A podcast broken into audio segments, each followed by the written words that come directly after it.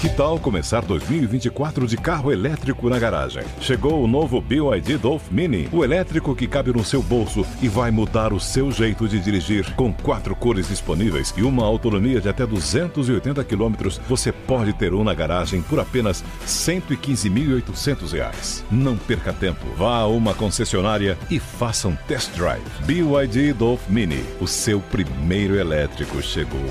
No trânsito, escolha a vida da política é, é, uma máquina de moer reputações. E ela chegou a, é, mostrando as suas credenciais para tirar essa ideia de que ela é uma capitã cloroquina que chegou no ministério para atrapalhar a vida de todos. É um, um momento da defesa dela, porque ela foi triturada. Viu? Agora são 10 horas. Repita. 10 em ponto. Bom, termina aqui essa edição do nosso Jornal da Manhã, mas a gente continua acompanhando a CPI no Jornal da Manhã, segunda edição, toda a cobertura e também nos flashes durante o Morning Show. Muito obrigado pela sua audiência. Lembrando que todo o conteúdo está disponível para você no Panflix. E nós voltaremos amanhã, Kalina, até lá. Até, Thiago. Obrigadão por hoje. Obrigada, pessoal, pela companhia. Ótimo dia para vocês. Tchau, tchau. Até amanhã.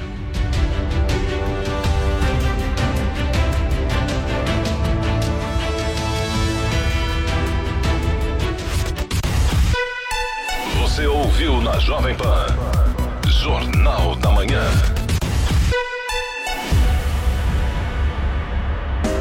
Jovem Pan Morning Show. Oferecimento Loja e 100. Venha com tranquilidade e utilize máscara. Ainda bem que tem. Loja e 100. Loja 100. Preços mais baixos e o melhor atendimento com todo o carinho que a gente merece. Smart TV Samsung LED 4K Cristal 50 polegadas. Nas lojas 100, só 2.990 à vista. Ou em 10 de 299 por mês, sem juros. Aproveite! Smart TV Samsung LED 4K Cristal 65 polegadas. Nas lojas 100, só 4.190 à vista. Ou em 10 de 419 por mês, sem juros. Loja 100. Ainda bem que tem. Jovem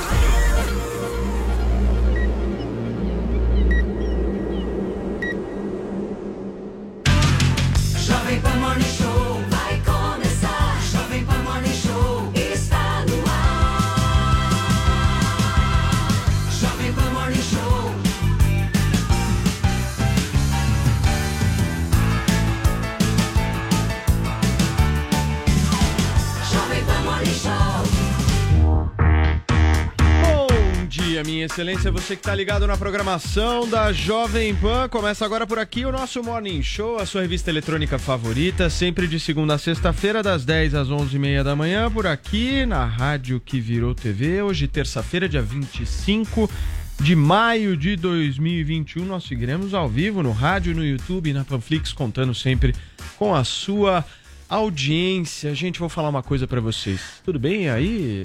Tá, tá lindo. Todo, todo Ele tá se dia, todo dia ele se penteia bem na hora da minha introdução. Teteia Isso é mimosa. proposital, né? É proposital. Mas eu tenho tirar- uma coisa pra te dizer. Pode pentear à vontade que não vai resolver. É, o seu não resolve, porque o seu tá baixinho pra esconder a semicalva, Eu né? vou te o meu falar tá nascendo igual uma juba de leão do Sidney Magal. Eu vou dançar com o Magal aqui com aquela cabeleira Eu vou te falar, penteia aí porque não resolve. Resolve. Mas o eu vou doutor falar João Gabriel me deu o cabelo. Hoje eu tive uma dificuldade de acordar, mas Hum. uma dificuldade nesse frio. Vocês vocês também sentiram Nossa, isso? tá cada vez mais Meu difícil. Deus Diz que vai ficar mais frio ainda, céu. né? É. Gente, Eu amo frio. Aqui em São Paulo, né, gente? É Olha importante. calor, Às vezes a gente mas- tá falando com o Brasil inteiro. Outro dia eu perguntei, nossa, vocês estão com frio? A pessoa, eu nunca senti frio na Paulista vida, bairrista. moro. Sabe assim, tipo, madrugada mais fria do ano, pelo menos aqui em São Paulo, o negócio tá Você cobre. frio. Eu sou demais. contra o calor, porque o calor Eu não é suado. se você o é calor é contra coisa de submundo. Você fica melado, suado, emporcalhado. Do frio você se protege com Você agasalho. Do prefere calor você vai tirar o quê? Vai ficar peladão Você na prefere, prefere rua? frio, é lógico, então. frio me civiliza. Você tem cara de O sol. Londres, ele gosta de londrino. ar-condicionado. Pode ar-condicionado no Ele talo. chega lá na redação e liga todos. O pessoal da redação Chega aqui da Jovem Pan adora o adora o né? Adriles, adora. Ama, É uma ama. pessoa Ele bem mexe em todos os conveniente. computadores, ele liga ar-condicionado. ele... Muito bem. Vini, você tá bem? Tudo certo? Tudo certo, Paulo Matias. Quais são os destaques aí Olha, o programa, programa de tá polêmico hoje, hein? Tá Polêmico? polêmico. Vai ter treta? Vai ter treta. Se bem que Joel Pinheiro hoje está à distância, né? Então vai ser uma treta com Controlado. Por que, que ele está à distância? Com distanciamento social, Ai, porque gente. são assuntos eh, internos. É, que não Pessoal. envolvem você. Exato, exatamente. Mas eu hoje. Acordei, eu acordei com muito Opa. frio. Eu acordei com muito frio, resolvi não ir hoje, não. Privilégios. Boa. Joel. Boa. Brincadeira, não é isso não. Paulo Matias, você acha que o vírus nasceu em laboratório, é isso? Não acho. Nunca falei isso. Não, Pois tem um relatório dos Estados Unidos, revelado pelo jornal Wall Street Journal, que está levantando essa tese e a tese tem ganhado força nos últimos dias. A gente vai discutir isso aqui no Morning Show hoje. O jornalista Oswaldo Eustáquio revelou, revelou que foi torturado na Papuda. A gente vai mostrar esse Precisamos vídeo debater esse tema. aqui no programa hoje, uma denúncia bastante grave, né? Claudinha Leite está indignada por não ter se indignado. Né? O pessoal ficou indignado que ela não se indignou, agora ela está indignada também por não ter se indignado, mas E também as tá pessoas indignada seguem indignadas quem- porque ela não se indignou o bastante. Bastante. Então, Exatamente. E com as razões certas, tem seus Exatamente. motivos certos. É, depois que surgiu o Gil do Vigor, tá todo mundo Tranquilo. indignado. Paulo Matias. Temos uma treta hoje, não convide para menos nas festas, Mandetta e Paulo Guedes, hein? Os dois continuam trocando é, farpas e vamos receber as criadoras de um canal chamado Manas e Manos. Elas dizem lutar por falsas denúncias de assédio. É, contra, né? né? E, contra. e- e batalhar e defender as verdadeiras vítimas de assédio eh, sexual. E por falar em assédio, tem retorno de Kevin Spacey Eita. ao cinema Taradão. e também o baixista da banda de metal Megadeth, Mega, Megadeth, Megadeth. Megadeth, Sim. afastado também por uma denúncia de assédio sexual. Muito bem. Joel Pinheiro da Fonseca, tudo certo por aí? Bom dia, tudo certo. Deus querendo, estarei em breve de volta ao vivo com vocês. É isso. Boa. Adrilho e Jorge, como é que estão as coisas? Eu me indigno pela ausência burguesa de Joel Pinheiro da Fonseca, que não fala exatamente a razão da sua exclusão. Uau. Ô, É Adriles, tem, tá- você quer falar? Eu vou falar, mas levantando o ponto de que não, não é correto você fazer isso, não. Mas tem uma suspeita de Covid em uma pessoa próxima a mim, por isso eu tô me mantendo aqui. Eu sou um Afastado. eterno suspeito de Covid. O eu problema é que dia. nós convivemos com a Covid. Esse é o problema. Joel, o Adriles um- é, é o Exato, filho é o da. Covid. Exatamente. Meu Deus. Mas Joel, só faz um favor, não Eu deixa, não nin- fui criado em laboratório. não deixa ninguém passar hoje aí atrás de você, senão isso vira um assunto. É, recorrente é aqui no- verdade. Ah, pois é, pois é. Não, Por não favor, tem ninguém aqui. Joel. Então tá bom. Olha, vamos lá. Paulinha, você tá bem, meu amor? Eu tô, eu tô bem, tô apenas observando a indignação geral, Geral, aqui. geral. É, foi bom que o Adrilho já deu um spoiler da nossa hashtag, então quem quiser participar, hashtag eu me indigno. E não é indigno, né, Paulinho? É, então foi bom, por um Bom, lado, a gente encontrar o Adrilho de manhã, porque eu falei, nossa, indigno, né? Não existe. Veio a ele. Isso não existe. Indigno. Não, né? Indigno. Então é hashtag eu me indigno. Se você quiser participar e estiver indignado, participe. Se não quiser falar de indignação, mas quiser falar sobre o que acontece no programa, também pode fazer isso. E a gente tá trazendo aí essa tag por causa da história da Cláudia Leite. Então a Claudinha esteve no programa do Serginho Groisman, junto com o padre Júlio Lancelotti, com a Ana Maria Braga e com a Débora Seco, nesse sábado. E lá, o, o Serginho perguntou pra ela se ela estava indignada com alguma coisa no momento. Ao que Cláudia respondeu, vamos ouvir. A minha indignação? Eu tenho um coração pacificador, Serginho. Eu me indigno, eu sou capaz de virar tudo assim pelo avesso também, de chutar as barracas. Mas eu acho que todo mundo tem um lugar onde pode brilhar uma luz para desfazer o que está acontecendo. E se essa luz se acende, obviamente não vai ter escuridão. A luz escura. Falou, falou, falou e não falou nada.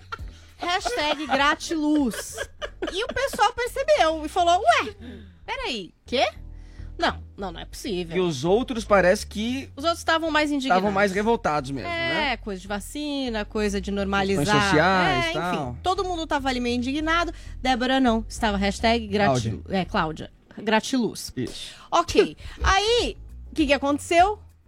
Muitos textos. muitas reclamações. Muitas coisas dizendo, mas querida, como assim? Mas querida, olha o Brasil. Mas querida, pera, não é possível. Você tá alienada ou quer parecer alienada. Você tá querendo o quê? Afagar patrocinadores? Você quer ganhar dos dois lados. Você quer ganhar aqui e quer ganhar ali. Por isso que você não Indignação. quer falar de ninguém.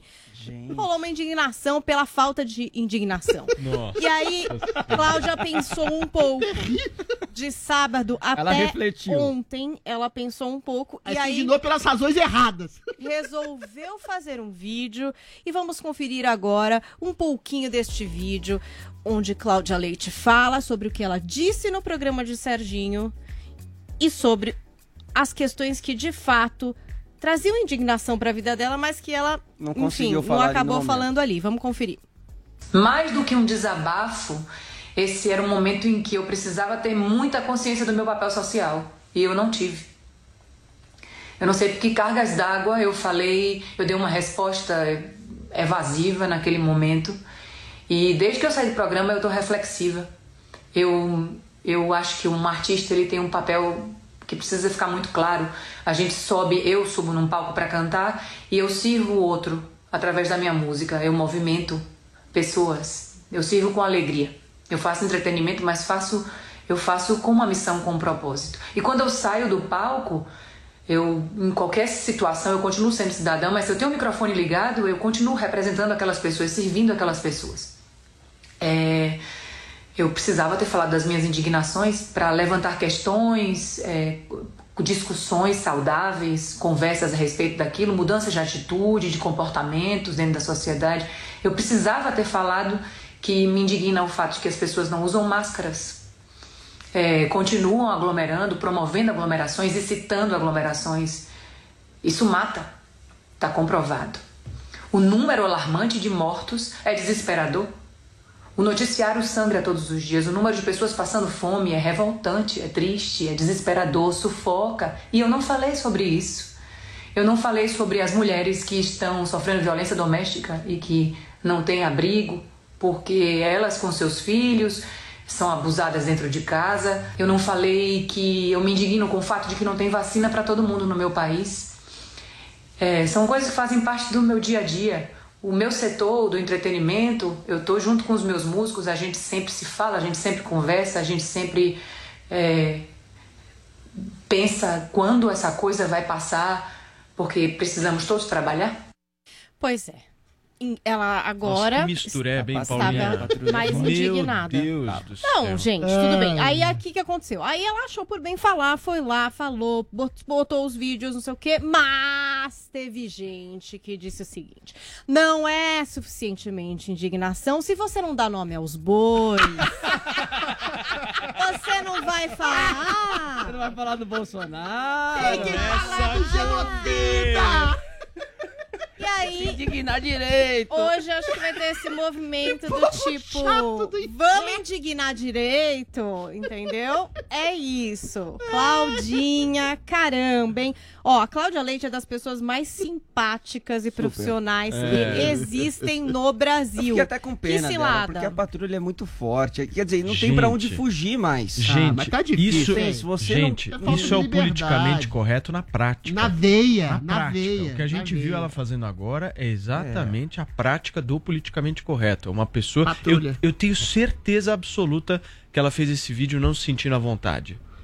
É Não visível. sei, Cara, foi sei, não forçada. Ela foi forçada Não, a fazer Foi esse vídeo. É E visível, aí tem gente. essa pergunta, né, Visível Paulo? O artista isso. tem que ter o papel social. Se ele É, quiser aí. ter, se ele quiser ter, tudo bem. Agora, se ele não quiser ter também, Exato. faz só o trabalho dele, acabou. Ah, eu não acho isso, gente. Acho que pode ter batido pra ela falar, puta, perdi a oportunidade de falar. Mas é o que ela Enfim, tudo bem, não fez e depois ela quis falar. Só que assim, a, a verdade é que não interessa o que você faça, amor. Vai estar sempre, Sempre. errado, Uma entendeu? Não. O pessoal também Não é gosta vai de tá patrulhar. Isso eu não gosto. Não é tá um- sempre Mas errado. ela pode Se ter não ouvido, fizer. Tem um se manual. não fizer o que quer. Não, ela Esse é pode ter ponto, ouvido. Paulinho. A, a própria Ivete Sangalo é um pouco mais é, tarimbada nesse aspecto, porque ela é muito cobrada e ela é mais curta e grossa, entendeu? E não vou falar quando eu não quiser, vou falar quando eu quiser. E as pessoas respeitam mais. Esse tipo de vídeo da Cláudia mostra uma fragilidade e as pessoas sobem em cima. Que é isso, pô, a menina foi lá e ela ficou indignada. Aí não é o bastante, Paulinha, se entendeu? ela tivesse falado é o Bolsonaro, problema. no primeiro genocida. vídeo tava resolvido Bolsonaro genocida. Esse é o ponto. Ah, Esse é o problema. É isso aí. Mas ela não é obrigada a falar nada. Mas eles obrigam. dizer que esse tipo de vídeo que ela fez, que é mais fofo, que é mais gratiluz, que eu acho que é o perfil da Claudinha. Ela é mais exato. Eles a é obrigaram. Aí montam nela, obrigaram. entendeu? Se fosse a Ivete que fala um tipo, ah, olha, eu vou falar sobre o que eu quiser, vocês não me enchem o saco, eu tô aqui pra cantar e tchau. Você vê que a galera baixa mais a bola pra ela. É porque ela se Né? impõe. O problema da Cláudia Leite é porque ela esboça, como o Paulo bem disse, o império ditatorial do politicamente correto. Se você não diz nada, se você faz uma, uma série de clichês, de gratiluz, ai, a luz a escuridão, eu perdoo todo mundo, todo mundo tem uma essência boa, que é exatamente um pressuposto politicamente correto, você não atacar e não ofender ninguém, e isso gera realmente esse medo, e talvez ela tenha essa autocensura de não querer pisar em ovos, você é parabenizado. Agora, nem isso mais. Agora você não é só não é parabenizado, como você tem que atacar os temas tabu, tabu não, os temas, entre aspas, corretos que a turba politicamente correta, que a patrulha identitária quer que você ataque. Você tem que dizer que o Bolsonaro é genocida, o que é mentira. Você tem que dizer que faltam vacinas do Brasil para todos, o que é mentira. O Brasil é o quarto maior ah, vacinador do mundo. Você tem que dizer uma série de coisas que entrem no escopo daquele clichê que é exatamente aquilo que a turba quer. Você tem que dizer aquilo que, por exemplo, ontem eu fui censurado, eu vou dizer aqui hoje, de novo, no Instagram, porque eu falei que, a vaci que, que o vírus é chinês. Você tem que dizer o receituário verbal daquilo que eles querem que você diga. Se você falar que é indignado com a, com a hipocrisia da mídia, que não traz à tona informações relevantes sobre a origem do vírus chinês, aí você é exatamente um, um indignado com as causas erradas. Ou seja, você tem um receituário um prontuário de indignações concretas para que a claque das redes sociais te aplaudam e te referenciem. Quando um artista, a sua indignação, ou sua contestação, ou sua percepção política, social da humanidade é feita na própria arte. Um artista não tem que dizer rigorosamente nada especificamente, verbalizar nada. Isso é da liberdade de expressão. Se não quiser dizer nada, você não diz nada. Se quiser dizer alguma coisa, você diz alguma coisa. Agora, politicamente correto, além de proibir alguns temas tabu, ele te obriga a dizer coisas que ele quer dizer. Ou seja, isso é uma ditadura subliminar, Perfeito. globalista do PC, do politicamente correto. Muito bem. Deixa eu ouvir a opinião do nosso Joel Pinheiro da Fonseca. O que, que você achou dessa fala aí da Cláudia Leite, Joel? E você achou que ela estava, enfim, à vontade gravando vídeo ou não? Coitadinha, estava visivelmente constrangida. Ela não soube responder sobre a indignação, porque ela não quis se colocar politicamente ali, nem do lado da oposição ao governo, nem do lado do governo, quis, porque ela sabe que o público dela, no fundo, vai ter pessoas dos dois tipos. Então não quis se colocar ali, fugiu da indignação no primeiro momento e daí começou a ser massacrada por. Isso é sempre bom lembrar. Essas turbas de redes sociais, elas impressionam a pessoa. Elas vão nos comentários, elas ficam. Vocês chegam em você por diversos canais. Mas provavelmente é uma fração pequena do público da qual a música dela chega. Então ela se deixou impressionar por esse barulho de redes sociais e, visivelmente constrangida, fez um segundo vídeo em que ela tenta o impossível. Ela quer ao mesmo tempo dizer que ela tá indignada pra caramba, só que com ninguém, com uma situação abstrata. E que ela, e ao mesmo tempo, é. É. com quem tá doente, é com quem tá preso em casa passando fome, é com as mulheres que apanham, é com a economia que não vai, enfim. É to, to- tudo nela tá causando indignação ao mesmo tempo. Ela tentou ta- estar indignada, mas ao mesmo tempo bem com todo mundo. E também não funcionou. Eu acho que ela caiu numa sinuca de bico ali, ela se deixou É. intimidar por essa patrulha de redes sociais que não, não é o público brasileiro, não é o público dela também. O público dela vai ter gente de todos os tipos. Ela poderia aprender, acho que a Paulinha falou certo, ali, aprender com artistas com um pouco mais de, talvez, de Ainda. experiência nisso, como a Ivete Sangalo, que sabe se colocar e passa adiante isso e não se deixa ser pautada por essas pressões que sempre vem de uma minoria. É uma minoria muito engajada e muito barulhenta do público. E quando você cede, vira uma bola de neve, né, Paulo? É que a- tem. Você vira eu acho preso que né? não você tem fica, limite. você Gente, fica tem refém, você o fica ponto refém. central dessa história, o ponto central dessa história, e a Cláudia Leite só tem esse tipo de postura por uma única razão. O mercado compra esse discurso. Isso aí. É claro. É por conta disso. É o problema do É mercado. exatamente por isso que ela gravou esse vídeo. Preocupada exatamente de você ter uma série de empresas aí que a É patrocinam olhando Perfeito. de uma maneira negativa. Então ela se mexe e se coloca dessa maneira. Mas o ponto central da história é por que o mercado compra esse discurso? É, essa é a minha dúvida. Porque É, eu não você, tenho dúvida, você, você vê, você, você Não enxergar. as empresas, você acha que as empresas tirariam patrocínio? Eu tenho certeza. Tiram, Ela- absoluta. Absoluta absoluta. Só se ela falar algo muito absurdo. Se ela falar Abs- algo Mas ela não vai falar certeza, absurdo. não. Ela tem que dizer absurdos que a mídia quer que fala. Quer que fale que não Bolsonaro é absurdo, genocida, não que o Brasil é um absurdo. país racista, que você ah, encontrar com outras pessoas mata as pessoas. Não esse, esse receituário progressista de uma esquerda identitária que a gente já discutiu aqui. Está não incrustado nas disso, empresas. Adriles. na L'Oréal, em várias Ela não outras empresas que disso, não compram e nada disso. propagam. Mas ela tentou falar. Ela tentou falar. Acho que no ela não deu nome aos ela bois, tentou mas ela tentou. fazer um caminho do meio para não ofender ninguém. Pois é, mas acabou incomodando a turba. Eu acho que no caso dela, que é uma isenção, que é, o, é para não ofender ninguém, igual o Joel falou, ela, ela pode não perder, mas ela também não vai ganhar. Com certeza. Né? Então, é um problema Quem- de mercado. E aí quem fala Isso. o que o mercado quer vai ganhar cada vez mais. Gente, olha o exemplo da Anitta. A Anitta não se posicionou nas perder vai eleições de ganhar. 2018, quando ela foi instada a dizer que o Bolsonaro era racista, fascista, nazista, genocida, sei lá, e agora virou uma militante, assim, exponencial. Agora, será que foi por causa dela acreditar ou por uma questão do mercado ter exigido dela que ela se posicionasse dessa forma? É lógico que é uma questão mercadológica, o Paulo tem toda a razão. Muito bem. Nós temos uma música aqui pra passar agora que é a Indigna Indignação do nosso querido Skank, que retrata bem esse momento, né? E não é indigna, não é indigna.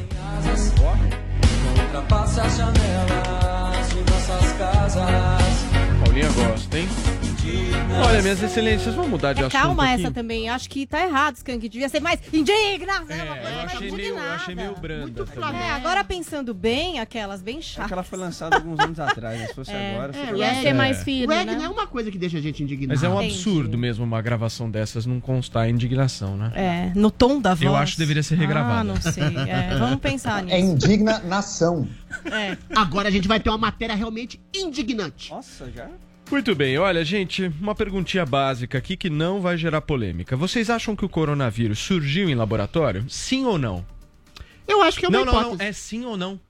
Não, sim ou não é uma É resposta. É ambíguo, talvez. Talvez. Joel Pinheiro da Fonseca, é sim ou não?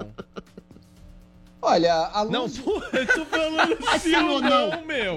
Ué, Sim tá, ou tá igual não? o cara da CPI, é sim ou não? Tô igual o Pazuelo, não falo sim ou não. mas o sim, público mas quer sim respostas ou não? completas. É uma CPI. resposta. sim não? CPI do Renan. sim, Joel, Eu não sim. falei nada, pô. Vinícius Moura, Não. sim ou não? Não, Paulinha. É, eu quero acreditar que não, porque Não. se for alguma coisa assim, é um negócio sério Mas mesmo. eu tenho um porém. Muito bem. Então vamos O ver. debate sobre a origem do Covid-19 vem ganhando força após a informação de que pelo menos três funcionários do Instituto de Virologia de Wuhan, na China, ficaram doentes e buscaram assistência médica poucos dias antes da identificação dos primeiros casos de coronavírus serem relatados pelo país asiático. O caso foi revelado pelo Wall Street Journal e tem provocado tensão entre os Estados Unidos e a China, né, Paulinha?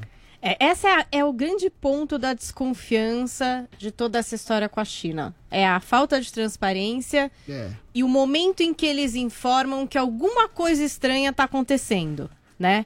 Tipo, quando foi que começou essa coisa estranha? Foi em dezembro? Ou não? Foi antes? Onde que começou isso? Foi ali, perto do mercado, um monte de gente que pegou e foi espalhando? Ou foram médicos do laboratório que trabalham com coronavírus em Wuhan? Então, essa é a dúvida Ei. que fica movimentando é, essas teorias, né? Agora, o Wall Street Journal, ele traz dados de um relatório inédito da inteligência americana, que mostra o quê? Que temos aí três pesquisadores desse Instituto de Virologia de Wuhan que teriam procurado um atendimento hospitalar em novembro de 2019. Novembro de 2019 não é dezembro de 2019. Exaltando. É um mês antes.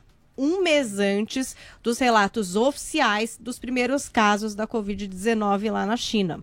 Né? Esse documento tem detalhes desse número de pesquisadores, o momento aí das doenças, a visita ao hospital. Agora tem um ponto importante que não é esclarecido, e aí, quem sabe, mereça maior investigação, entender é por que eles ficaram doentes? Ficaram doentes do quê? Por que, que foram ao hospital? Isso não está detalhado aí no que revela o Wall Street Journal. Eles estariam contaminados pelo trabalho que realizavam ali? Perguntas, né? Dúvidas. Dúvidas É. alimentam o quê? Grandes teorias. Imagem de satélite que move a movimentação atípica em Wuhan, ainda no laboratório, tem uma série de coisas. As coisas vão se somando, né? O porta-voz do Ministério das Relações Exteriores da China disse na segunda que tudo isso é completamente falso, que essa história de três membros da equipe do Instituto doentes não existe, né? Autoridades e cientistas chineses rejeitam essa hipótese de que o vírus SARS-CoV-2 poderia é, ter sido criado em laboratório e transmitido a partir dali. Tem até teorias de que eles poderiam vir de outros lugares que não da China, em remessas de alimentos congelados importados pelo comércio de animais selvagens, enfim, tem várias teorias aí. não. É, o Adriles não acredita nessa. Tudo bem.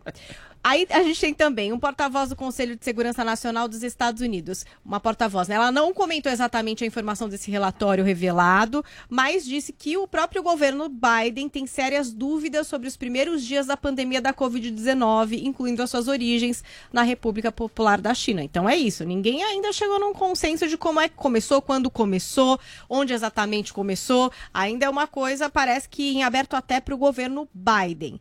A gente tem aquele tal relatório né, anterior que trazia ali as origens é, e que seria extremamente improvável que o vírus tivesse escapado de um laboratório. Esse relatório foi publicado em março pela OMS e também em parceria ali com a China nas investigações que foram feitas. Só que agora a gente vai ter uma reunião de um órgão da Organização Mundial de Saúde para discutir é, a próxima fase de uma investigação sobre as origens da Covid-19. Então, essas novas informações publicadas vêm num escopo de alimentar aí essas dúvidas, né? Que não são infundadas, porque a gente sabe que a China é uma ditadura, né? É. Tem a história dos médicos lá que sumiram, que queriam falar alguma coisa, não puderam falar. Então, realmente é isso. Falta de transparência, quando é que começou? Onde aconteceram as primeiras infecções? São algumas perguntas que parecem que ainda não foram respondidas. É, tem muitas perguntas ainda a serem respondidas, né, Vini? É, e, e acho que outra pergunta é se ele surge de- do laboratório a partir de um acidente, uma causa De uma acidental ou de uma intenção. É. E aí é barra seria pesada. barra pesadíssima. Aí é barra Eu, pesadíssima. eu prefiro ficar Esse é o com meu, a versão. que esse que é o meu porém, né? Eu, eu não acredito que tenha sido no laboratório, mas Eu se foi que em não. laboratório, será Mas que a foi questão acidental? que eu falei, por que, eu que eles acredito- estavam fazendo pesquisas com coronavírus? Peraí, eu Qual a acredito, Exato. eu acredito que o negócio surgiu naqueles mercados molha- molhados de animais exóticos. Aquilo É, ali, eu acho meu, que é a mais provável, né? Eu Olha, acho tem que uma Mas indo da série... É por ali, Não, peraí, calma peraí. lá. É, essa Eu essa acho que é por ali. ficou até agora é, a- é a que dizem aqui. que é Calma, mais provável, Calma. né? Joel, primeiro Vai lá, você em deixa seguida o. Adriles. Então vai. Vamos lá, desde o início se especulou muito sobre a origem do coronavírus, dessa nova versão. A gente, desde o início, sabe uma coisa: a China, no início, ela perseguiu as pessoas, os primeiros jornalistas que estavam dando informação da nova doença e que se deu ali a origem dela ao redor de Wuhan. A dúvida: surgiu em mercados, eh, negociando animais, ou surgiu de um laboratório que pesquisa? O Adriles falou, porque todo o país do mundo, Adriles, pesquisa vírus, inclusive para desenvolver novos tratamentos, inclusive para entender como funcionam. Isso é uma Às coisa vezes comum. não. A grande. a gra- Não, é a coisa mais Tá comum bom, do mundo, lá. Adriles. É Você está por fora. A- a- agora, a questão é a seguinte: de que maneira, se teve origem laboratorial, de que maneira ele vazou para o restante da sociedade? Essa matéria descoberta do Wall Street Journal ah, mostra um possível vínculo. Por más condições do laboratório, cientistas que estudavam aquilo acabaram se infectando e levaram isso para a população ao redor. É um mecanismo possível. É óbvio que a China vai negar o quanto puder, mas descobrir que cientistas do laboratório tiveram sintomas similares aí um pouco antes, para mim indica uma forte possibilidade de que tenha acontecido isso mesmo. Desde o início, quem cravava que não, com certeza não veio de laboratório, estava sempre exagerando um pouco. Sempre houve essa possibilidade. Agora eu diria que essa possibilidade se tornou mais provável. O que não está sendo discutido aqui, e a gente pode discutir se vocês quiserem, é o seguinte, tá? Mas será que foi intencional? É, pensa, é o qual ponto. que é, É o mecanismo É o aí? é o ponto. Qual que é o mecanismo aí? os cientistas se infectaram a si mesmos, infectaram a sua cidade de maneira intencional. Gente, acho que isso me parece bastante implausível. Sei o não. que parece bastante mais plausível é, dadas as condições sanitárias, seja ruins do mercado, seja de manutenção e cuidado ruins desse laboratório, o vírus se espalhou. Com essa descoberta do Wall Street Journal, aumentou a chance de ter origem de laboratório, sim. Adriles. É, você tem uma série de reportagens, não só do, do Wall Street Journal, mas como do Washington Post, que fala de relações muito estranhas, né? O laboratório de Wuhan estava pesquisando esse vírus, aí parece que o próprio Anthony Fauci era, era um dos patrocinadores dessa pesquisa, aí o cara que foi investigar a origem do vírus ligado ao OMS era um dos diretores desse laboratório, ou seja, é todo um arcabouço de, de fatos noticiados que parece uma teoria da conspiração, mas em se tratando da ditadura da chinesa, nada pode ser considerado teoria da conspiração. Já tem uma matéria da RAI de 2015 que fala de pesquisas em laboratórios em Wuhan do coronavírus. Ou seja, não é exatamente uma teoria da conspiração fora exatamente qualquer tipo de desculpa. Eu não acho, eu quero crer que não, não tenha sido intenção ah, da China produzir um, um vírus que, que disseminou-se e matou gente, matou gente, inclusive, da própria República Ditatorial ah, Chinesa, para construir um arcabouço de poder imperialista.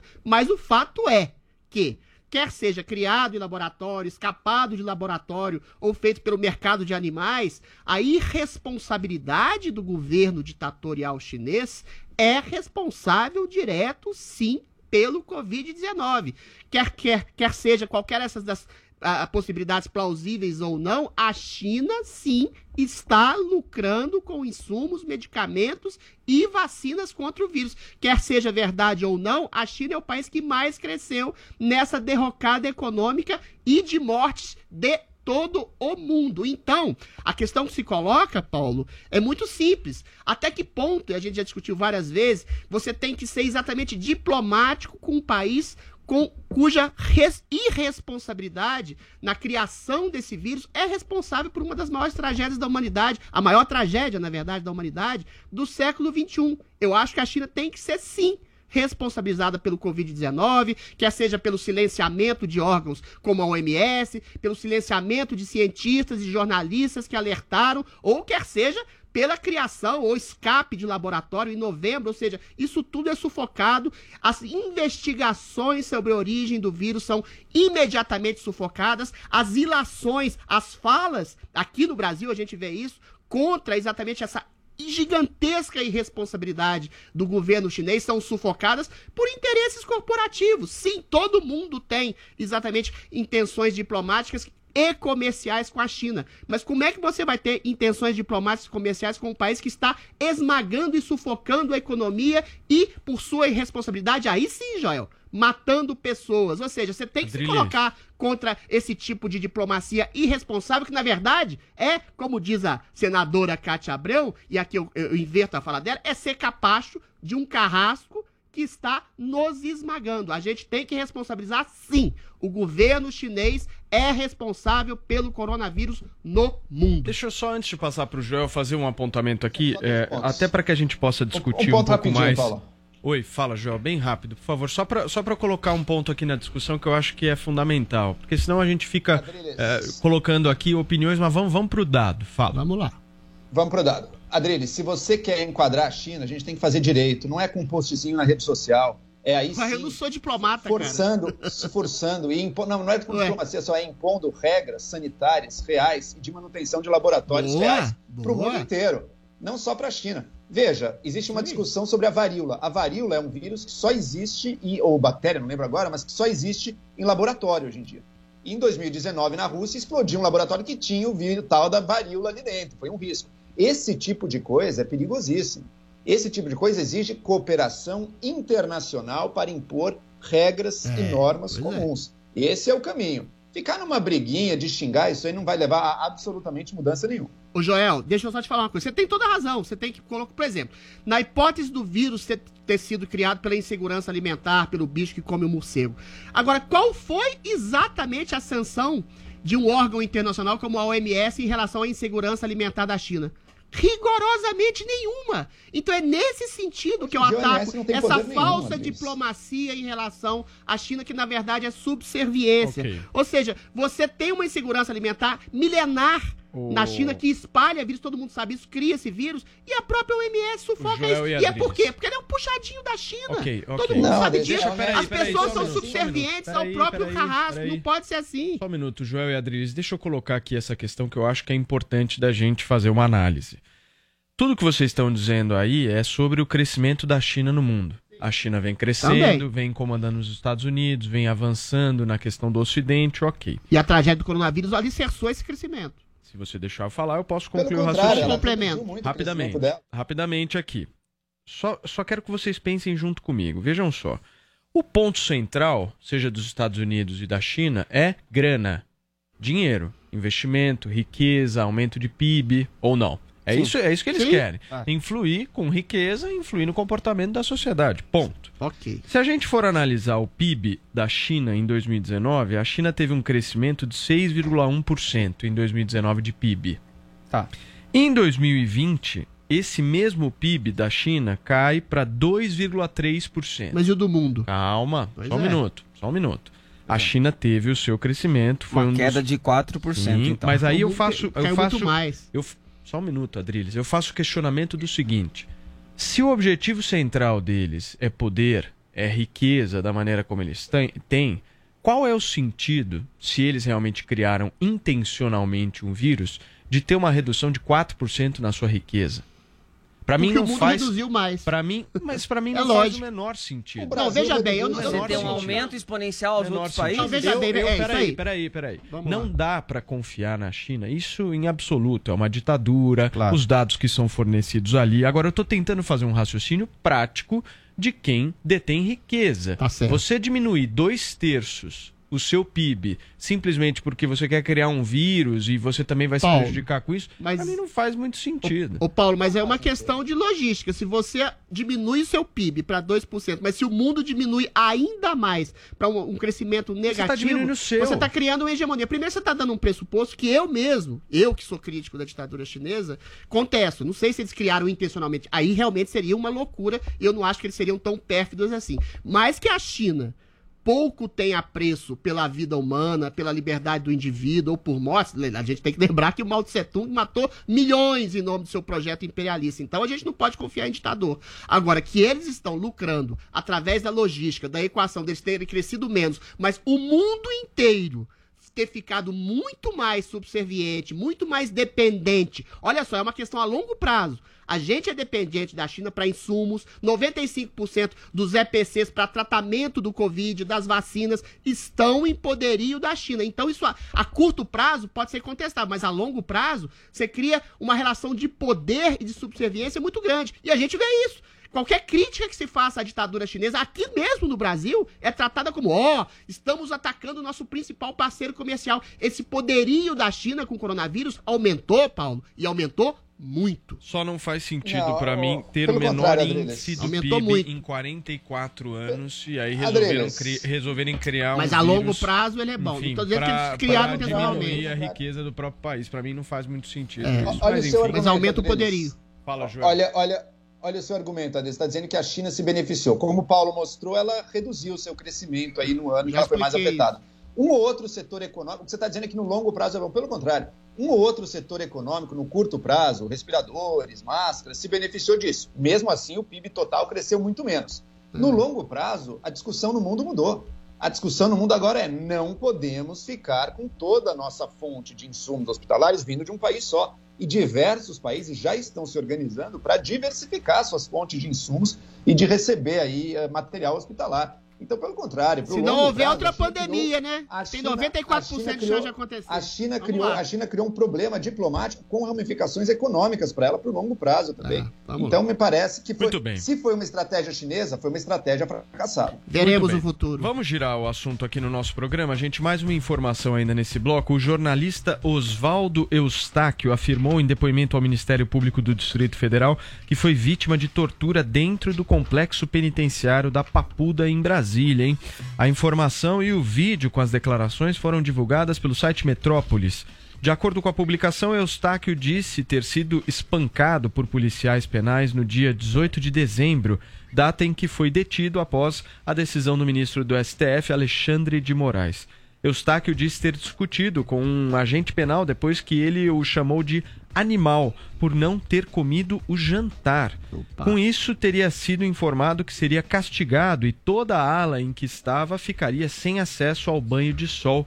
Vamos ver um trecho. Um deles me pegou e me deu uma chave de braço, assim, tipo, pegando pelo- pela, pela mão, assim, torcendo e colocou pra cá. E o outro pegou pra cá, começou, dois policiais torcer minha mão. Um terceiro veio com a tonfa e começou a me enforcar. Não com o braço, mas com a tonfa. E eu não sabia onde sentia a dor, porque eu sentia dor aqui, sentia dor aqui, sentia dor aqui. E aqui eu perdi o ar. E é, é uma dor que eu não consigo expressar para o senhor. Porque vai misturando a dor aqui, a dor aqui, a dor aqui, é uma coisa descomunal. É, eu estava sem camiseta, todo machucado, com muitas marcas no corpo. Uma delas eu carrego até hoje, porque não sei se o meu osso, alguma coisa saiu fora do lugar. Tá aí, gente. O jornalista disse que não passou por exame de corpo de delito que evidenciaria as agressões que teria sofrido.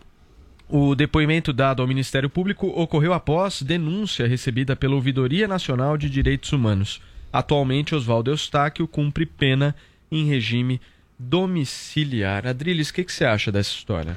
Eu acho que a gente vive, eu não sei até que ponto pode se considerar legitimamente verdade, tradução total da verdade, o que o Oswaldo Eustáquio disse, né? Ele é acusado de fazer ilações, de fazer falsas considerações sobre pessoas, o próprio Joel já colocou algumas delas, mas nenhuma delas chega nem perto a ser considerado qualquer tipo de crime. E a gente não sabe até hoje de qual crime o Oswaldo Eustáquio foi acusado.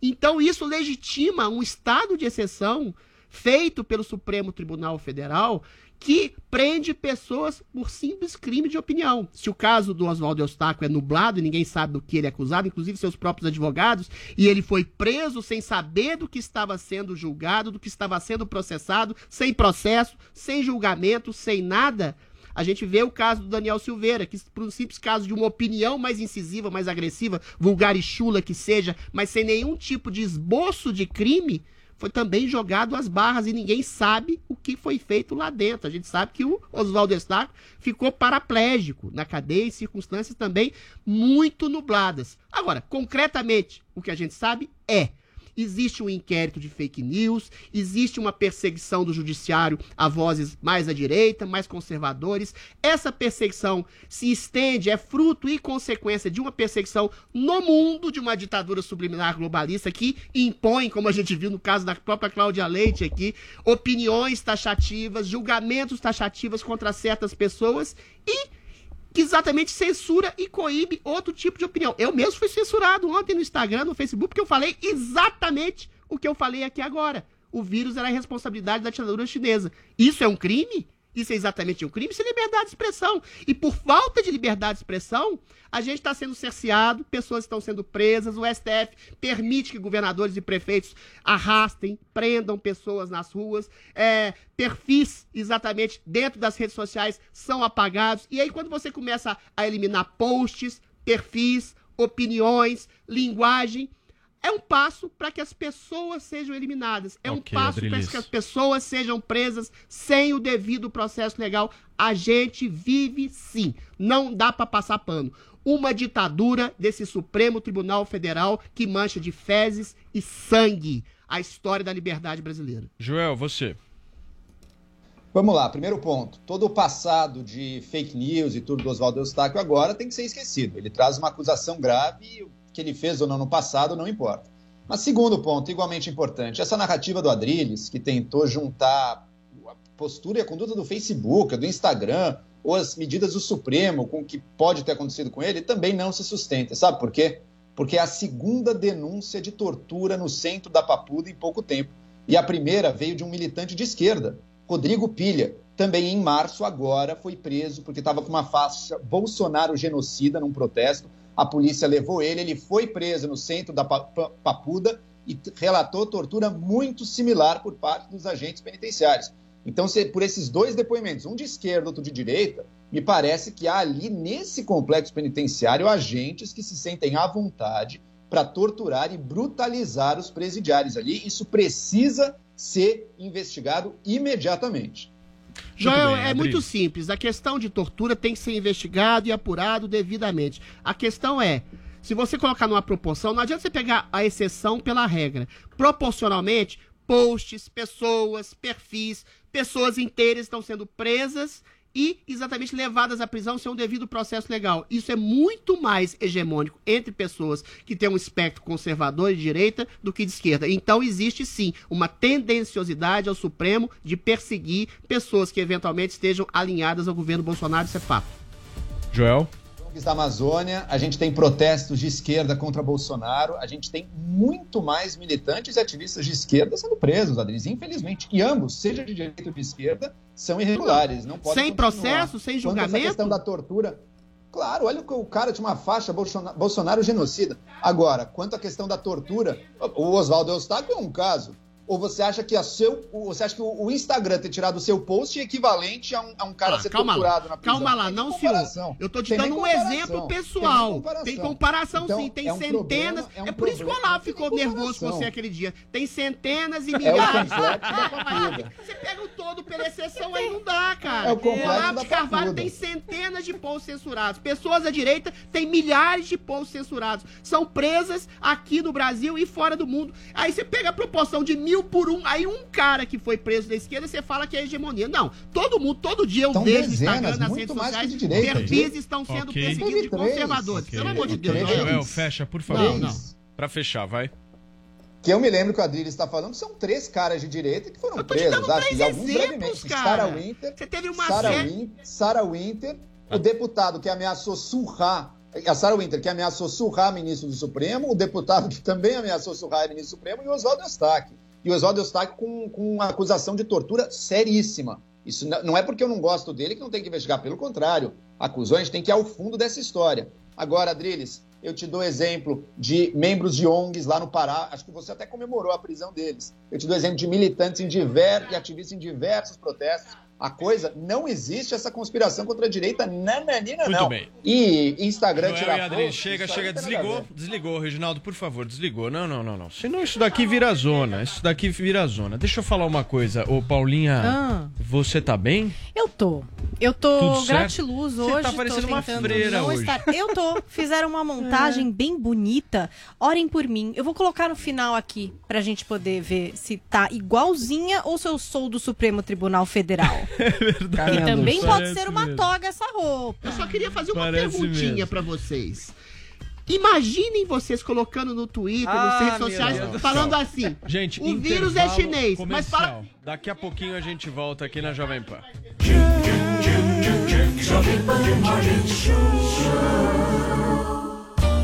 Na Panflix, você curte a competição mais trash do mundo. Hoje eu vou fazer o, a bolonha.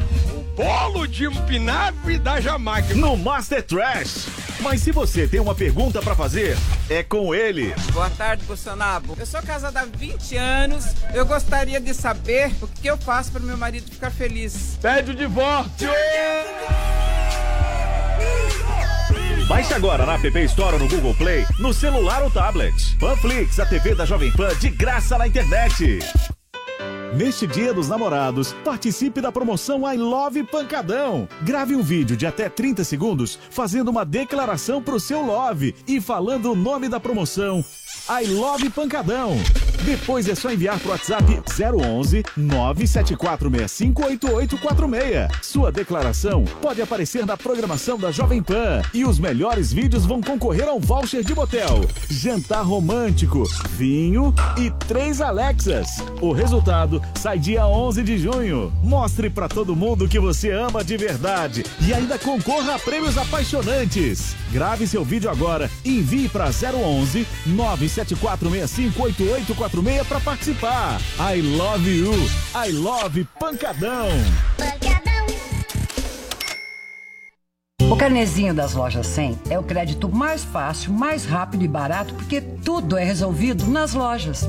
Os planos são super facilitados, sem taxas de abertura de crédito, emissão de boleto ou anuidade. A gente pode comprar sem entrada com até 50 dias para começar a pagar. Você pode escolher o dia do vencimento ou adiantar o pagamento e ganhar um desconto. Vai passar. E a gente sabe com quem contar. Loja 100, ainda bem que tem. Polêmica, humor e entrevistas que você só ouve aqui. De segunda a sexta ao meio-dia, na melhor do Brasil. Chegou, tá no ar, vai começar, pode ter certeza. Chuchu Beleza. Chuchu Beleza. Oferecimento Anhanguera. Mensalidades a partir de 59 reais. Consulte condições. Estudar é fazer a diferença em você, no mundo. É fazer valer cada um dos seus sonhos. Se tornar referência, inspiração, orgulho. E para você chegar lá, a Anhanguera tá do seu lado. Com a primeira mensalidade a partir de 59 reais. Consulte condições. Porque quando você estuda, conquista seu lugar no mundo e novas oportunidades se abrem. Para você poder. Inscreva-se já em anguera.com. Sandra, meu nome é Sandra. Gente, e eu agora que vou ter que usar óculos? Não, fala sério, né? No oftalmo, ele falou que eu vou ter que usar óculos pra leitura. Eu falei, de jeito nenhum, né? Acabei de fazer uma plástica no nariz. Não vou usar mesmo. Depois vai ficar tudo marcado, negativo, né? Não, fora que envelhece, né? Aí o meu marido falou, Sam, é só pra leitura? Eu falei, então tá, né? Se é só pra leitura, então não vou mais ler. Pronto. Desisto da leitura. Não vou mais ler. Agora minha vida vai ser só Netflix e pronto. Adeus, livros, né? Foi uma fase da minha vida que passou. Foi legal, mas passou, sabe assim? Leitura agora é uma página virada da minha vida. Fora que se a gente parar pra pensar, hoje em dia, ninguém precisa ler, concorda? Não, porque livro, se for bom, eles adaptam pro cinema, né? Revista acabou, haja visto abriu, né? Coitada. Jornal impresso também, tá nas últimas, né? Fora que é sempre notícia de ontem. Internet, celular, eu dou um zoom na tela e pronto, né? Tá resolvido. Agora, o único problema mesmo, posso falar? É cardápio de restaurante, né? Que aí é mais difícil, concorda? Apesar de que eu sempre posso copiar o prato do vizinho, né? Ou também eu posso tirar uma foto do cardápio e dar um zoom também que super funciona.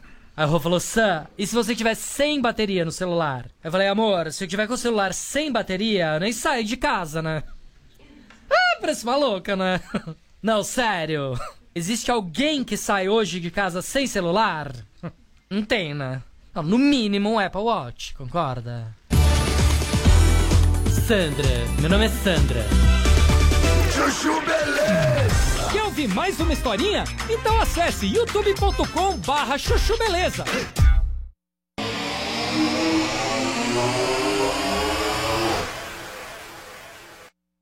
Jovem Pan Morning Show.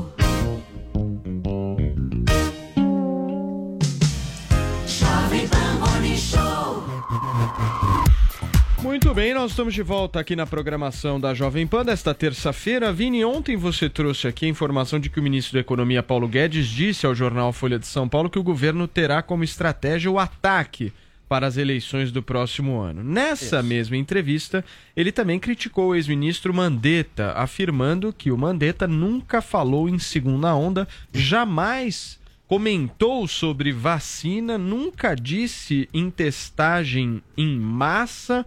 Bom, o Mandetta, obviamente, não ficou quieto, né? Ciência, ciência, ciência, Paulo Matias. Ó, o Mandetta, você sabe que ele foi ministro da Saúde entre 1 de janeiro de 2019 até 16 de abril de 2020. Ou seja, ele geriu aí pouco mais de um mês aí da pandemia aqui no país e ele afirmou em resposta ao Paulo Guedes que o ministro eh, da Economia nunca foi responsável por gerir a economia sincronizado com a saúde. Vamos ver a resposta eh, do Mandetta, se puder jogar aqui na nossa tela, olha lá, abre aspas. Durante meu período na saúde, Guedes criou o falso dilema que entre saúde e economia ficava com economia. Burro!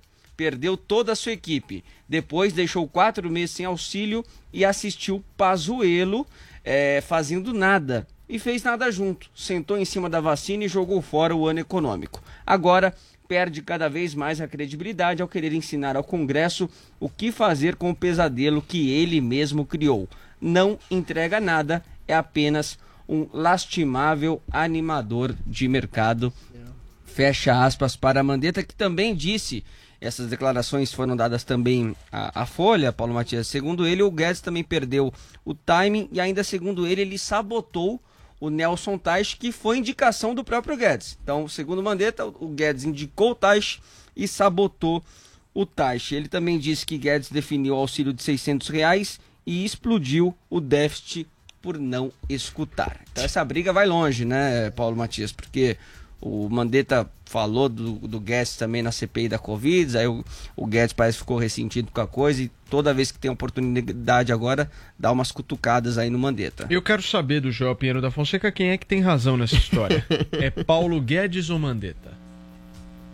Olha, é difícil não escapar à conclusão de que, de fato, hoje em dia, o Guedes mais fala do que faz.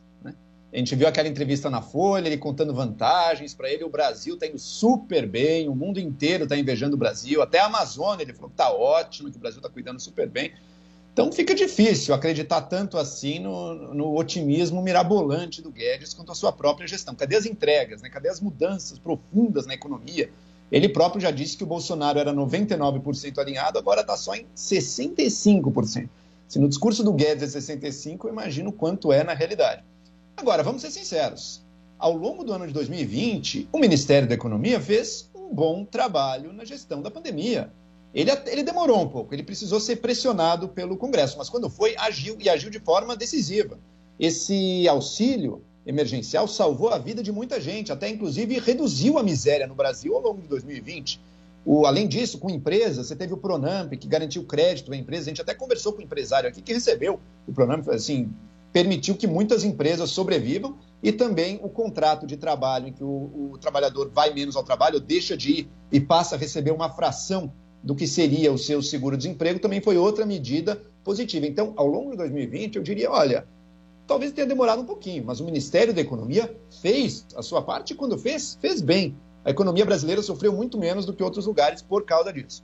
Em 2021, daí eu volto à minha crítica. Daí o Ministério da Economia deixou muito a desejar. Foram mais quatro meses sem auxílio, o, a, a coisa da saúde pública só piorando e a economia sem dar o aporte para permitir a população, as empresas sobreviverem por trás. Aí deixou a desejar. Mas no primeiro ano da pandemia, eu diria que foi bem. Deveria ter repetido com mais celeridade a fórmula nesta segunda onda e talvez terceira onda agora, infelizmente. Vocês não acham que o Guedes é um pouquinho desonesto nessa fala também? Porque ele fala que o Mandetta nunca falou em vacina, falar em vacina em abril de 2020, nunca falou em segunda onda. Bom, ele tava tentando controlar a primeira. Primeira, né? Né? E Primeira nunca onda. falou em que também que tá aí no texto, Paulo? Era Temos é, vacina, temos onda, testagem. Testagem, sim. Testagem, foi um Testagem. defeito, realmente foi Testagem. uma falha do Mandetta, que eu acho que ele poderia ter batido nessa tecla com mais ênfase. Na verdade, Agora, o que a gente segunda tá onda e vivendo- vacina? O que a gente está vivendo é uma campanha, gente.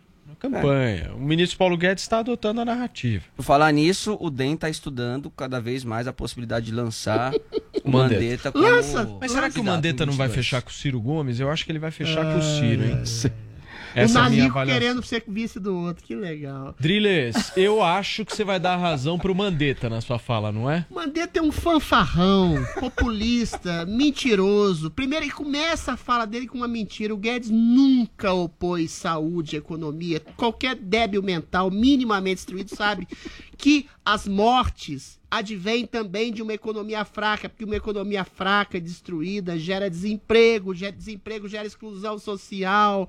Um ponto, segundo a revista Lancet, eh, de desemprego no Brasil equivale a 30 mil óbitos. Fizeram essa pesquisa, ou seja, essa oposição entre economia e saúde pública é falsa. A economia gera saúde pública e quem gerou um déficit na economia e na saúde pública foi o Mandetta. Mas sem saúde você não tem economia também. Pois é, mas com esse mandato absurdo de ficar todo mundo em casa indiscriminadamente, com um nível de mortes 30 30 vezes menor do que hoje, em que as pessoas foram ceifadas no seu trabalho, na sua capacidade de sustento, tudo isso predicado pelo Mandetta, sobretudo por esse mandamento que o, que o Luiz Henrique Mandetta fez de aos primeiros sintomas as pessoas ficarem em casa, ou seja, ceifando vidas, levando a mortes, tudo isso foi responsabilidade da irresponsabilidade, da pseudociência e da pretensão de Mandetta. Se o Guedes não fez o bastante no ano passado, foi exatamente por esse cerceamento das atividades. A gente lembra do, do gorducho lá, o, como é que chama? O Maia, o Rodrigo Maia, presidente do Congresso, falando: agora nós não vamos fazer a gente vai salvar vidas. Salvar vidas era o quê? Deixar todo mundo trancado em casa. E o Guedes, à medida das possibilidades, ele fez grandes coisas sim. Ele tá querendo privatizar a Eletrobras, viabilizou o Banco Central Independente, fez o marco do saneamento público. Assim Muito que os bem. presidentes do Senado e do Congresso foram alterados, o Guedes fez uma grande interação e uma grande didática no sentido do Brasil ser exatamente um país liberal. O Mandetta fechar, foi, beleza. só pra fechar, o Mandetta foi um trouxa irresponsável que sacaneou com a economia, sacaneou com os empregos, fez mandamentos isolacionistas completamente equivocados, mandou as pessoas ficarem em casa, ou seja, ele sim, Luiz Henrique Mandetta, foi responsável direto por mortes no Brasil com a sua irresponsabilidade e burrice e pretensão científica. Joel Pinheiro um- quer fazer um contraponto? Chega a ser humorístico, a direita bolsonarista querendo culpar o Mandetta por morte. É, ele sendo que ele saiu quando, quando ele saiu, quando não tinha 2 mil mortes no número, país, quando ele saiu. Não tinha nem 2 mil mortes. E outra, Adriles, vamos, vamos ver o que aconteceu. Vamos ver o que aconteceu. O Brasil fez um esforço de isolamento social mediano ao longo do ano passado, caíram os casos, pessoas como a Adriles juraram que era imunidade de rebanho. Depois, próximo do fim do ano, voltou a subir, ficou muito pior do que dar tinha tempo. sido antes. 2021 foi pior do que 2020, coisa que o Adriles jamais disse que ia ser. Falou, não, claro que não. Eu também não acreditei. Eu sou sincero nessa, eu também achei que 2021 não seria pior que 2020. Foi. Agora fizemos um esforço ainda mais fraco de isolamento, baixou um pouquinho as mortes, está em cerca de 2 mil ainda, que é alto. A gente já desencanou de isolamento, está voltando a subir as internações. É preciso realmente ter uma bola de cristal, fazer estudos tão profundos? Gente, é óbvio que está acontecendo. Não caiam mais numa narrativa que é feita única e exclusivamente para defender a inação completa do governo, que novo, na- sabotou todo o isolamento, que não foi atrás de vacinas. Veja, a gente está mal nas vacinas mundiais e o que a gente tem é justamente porque o estado de São Paulo comprou vacinas. Mais de 80% da vacinação que a gente tem até agora é graças aos esforços do governo de São Paulo. Então, Muito o governo bem. sim foi criminosamente negligente. Enfim, e a CPI está vendo isso hoje aí com a capitã cloroquina. Adriles. O Bolsonaro, né, O gente? governo Nem máscara não usa. Ele só usa a máscara quando sai do país. Já viram uma coisa dessa? É ridículo, gente. Ok, é ridículo, Joel. é indigno. Ok, O Adriles, governo, muito curto, foi, hein? o governo não foi responsável por nada porque foi tolhido pelo STF. A projeção numérica que você faz em caráter de sofisma, quando você manda as pessoas ficarem em casa aos primeiros sintomas, ela não se a- a- a- adapta simplesmente às primeiras semanas. Isso é uma cultura que foi absorvida pelas pessoas e que gerou, sim, dezenas de milhares de mortes graças à pseudociência do querido nosso Luiz Henrique Mandetta. Ok. O isolacionismo no ano Ok, passado não ok. adiantou rigorosamente nada, a gente estava chegando numa imunidade de rebanho e houve sabe. novas cepas. Pela milionésima vez não foi culpa nenhuma do Joel Bolsonaro, que faz a quarta maior 10 vacinação segundos, do por mundo. favor. Tá certo. É, bom, quem fez a vacinação foi o governo de São Paulo, né, Adriano? Não, quem distribui vacina e compra que vacina é o governo 80%, oit- Mais de 80% foi Coronavac. Então agradeça Tá aí diminuindo a malvada esse China, infelizmente, ao governo de São Paulo. Segundo ponto, Adriles, o governo Bolsonaro podia fazer tudo, ele só não podia fazer uma coisa. Determinar estados e municípios que iam ou não se fechar. Todo o Mentira, resto, não podia teste, fazer nada. Teste. Manda ele suspender o lockdown que foi feito em São Paulo. vacina, distribuição. Ele podia, sabe o que ele podia fazer? Mandar cloroquina. Ah, isso ele fez, só que não funciona. Ele apostou numa cura mágica que não funciona. Ok, Joel. Joel e Adriles, perfeitamente, chega. Chega por hoje. Chega, esse assunto é um assunto repetido que eu já Ele- é com culpa um saco dele, ele começou. de falar. Chega. Ele Nós temos começou. a imagem. Paulinho, é o seguinte, deixa eu falar uma coisa. A partir de hoje, através da nossa audiência no Twitter, que é muito criativa, Muito. nós vamos estabelecer aqui um termômetro diário. É o termômetro do Morning Show. Sim. O que, que é esse termômetro? Ele avalia a nossa bancada de acordo com esquerda, centro e direita, passando pela centro-esquerda, caindo Sim. um pouco para centro-direita, mas essa é uma avaliação importante que a gente vai pedir sempre aqui para os nossos ouvintes que façam. E nós já temos a primeira, certo? Sim, porque Paulo Stefenoni Coelho disse o seguinte, ó, para quem tem dúvida ou está chegando agora, apresento a vocês o termômetro do Morning. Então a esquerda, a extrema esquerda começa com quem? Joel Pinheiro da Fonseca. Ele está lá. Quem está ao seu lado? Também muito à esquerda, vermelhinha. Paula Carvalho, eu, Paulinha Carvalho. Depois temos quem? Vini. Vini Moura já está amarelando. Mais à esquerda que o Vini? O Joel tá mais à Tá esquerda centro, que o Vini. tá hein? certinho, Gente, tá certinho. depois Tá vocês discutam. Tá perfeito. Depois vocês discutam. Quem está ali no centro, centro direitinho, centro direitinho, Paulo Matias. Não, eu tô bem, tô, tô bem colocado aí. É no muro. Mas Não, de jeito nenhum, no bom senso, No querido. murão, Não ah. na loucura narrativa. Essa é a na diferença. extrema, extrema direita. Eu não. Adriles Jorge. É isso aí. Moderado. Este é o termômetro de Paulo Stefenoni Coelho. Se você quiser participar com o seu termômetro, faça sua arte, amor. Bota aí esse Photoshop pra trabalhar e posta que a gente E, mostra. O obviamente, Vini tá em Gabriel, terceiro obviamente. lugar na esquerda, não. Tem um trem errado Não, aí. o Vini é centro. Centro, Vini é centro, centro. Obviamente que a gente deixa aqui o desafio para que vocês Sim. façam o termômetro de vocês. Pode nos concordar, discordar. Eu tô ao lado do Exatamente. Mussolini, pelo Muito visto. bem. Gente, eu preciso ir para um rápido intervalo comercial. Daqui a pouquinho a gente volta. O Morning Show tem muito mais ainda nesta terça-feira, sempre contando com vocês, meus queridos, minhas queridas. Daqui a pouquinho a gente volta.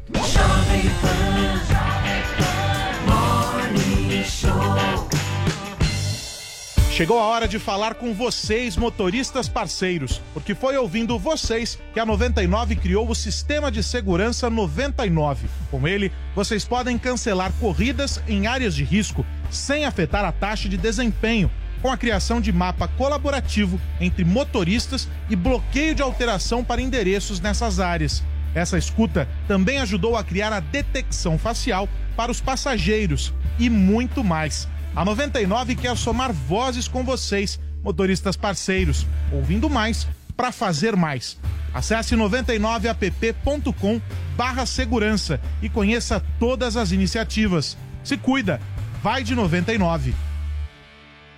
No momento onde as pessoas estão cheias de dúvidas, o Bolsonaro vai para as ruas responder cada uma delas. Qual é a sua, rapá? Como assim, qual é a minha? Qual é a sua com essa camiseta escrota? Mitadas do Bolsonaro. Bolsonaro, qual é o maior absurdo que um homem pode me dizer? Que te ama!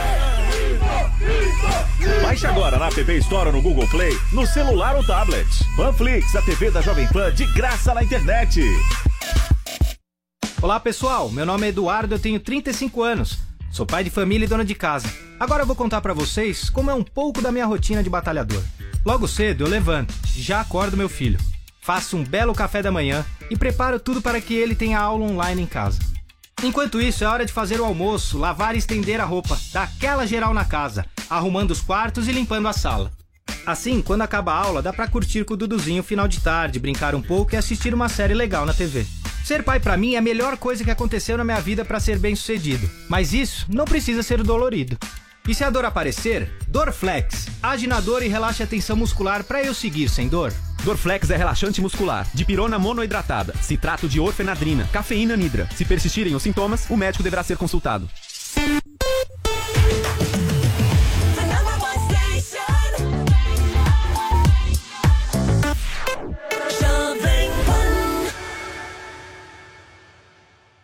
Produtos de alta tecnologia com ofertas imbatíveis. Só a Caoa tem. Confira. HB20 Sense 2022 por 58.990 à vista ou taxa zero. Entrada e saldo em 24 parcelas. E mais, Creta Action por 93.190 à vista com taxa zero. Entrada e saldo em 24 parcelas. Acesse caoa.com.br barra ofertas e consulte condições. No trânsito, dê sentido à vida. Loja 100. Preços mais baixos e o melhor atendimento com todo o carinho que a gente merece. Smart TV Samsung LED 4K Cristal 50 polegadas nas lojas 100 só 2.990 à vista ou em 10 de 299 por mês sem juros. Aproveite! Smart TV Samsung LED 4K Cristal 65 polegadas nas lojas 100, só 4.190 à vista ou em 10 de 419 por mês sem juros. Loja 100, ainda bem que tem. 100,9. Lá vai Dirceu pra marca do pênalti. Espera um pouco, tem duas bolas pra chutar. Ele vai ter duas chances. O goleiro está desesperado. Isso pode? Mais chances de ganhar só na Loteca. Maio é o mês da Loteca em dobro. São dois concursos por semana. As apostas podem ser realizadas até às 18 horas nas terças e até às 14 horas nos sábados. Reúna seu time e faça um bolão. Vá a uma lotérica ou aposte no aplicativo ou site das loterias online. Loterias Caixa. Já pensou?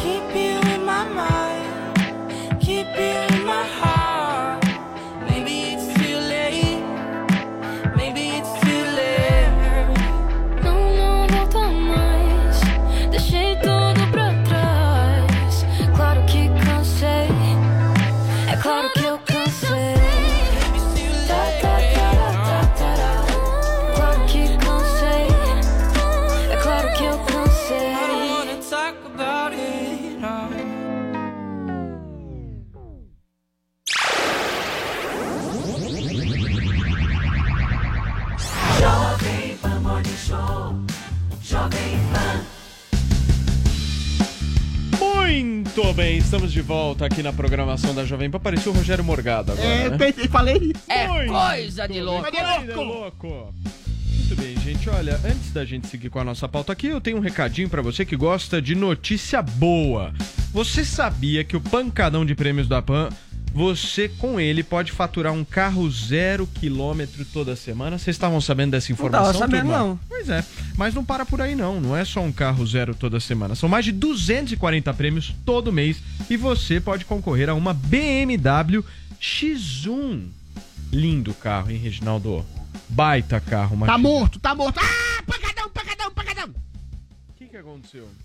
Só Bom, segue, gente, segue. olha só, não é apenas uma BMW X1 que você pode concorrer. Tem Volkswagen Nivus, Virtus, iPhone 11, notebook, Smart TV de 50 polegadas e muito mais. Tudo isso por apenas 66 centavos por dia. Para participar é muito fácil e muito rápido. Você só precisa acessar o site pancadão.com.br, fazer o seu cadastro e pronto. Além de concorrer a mais de 2 milhões de reais em prêmios, você tem acesso a conteúdos absolutamente exclusivos da Jovem Pan. Fala pra mim se essa notícia não é boa demais. Então não perde tempo, acesse agora mesmo pancadão.com.br e faça já a sua assinatura. Pancadão da Jovem Pan, todo dia uma pancada de prêmios pra você.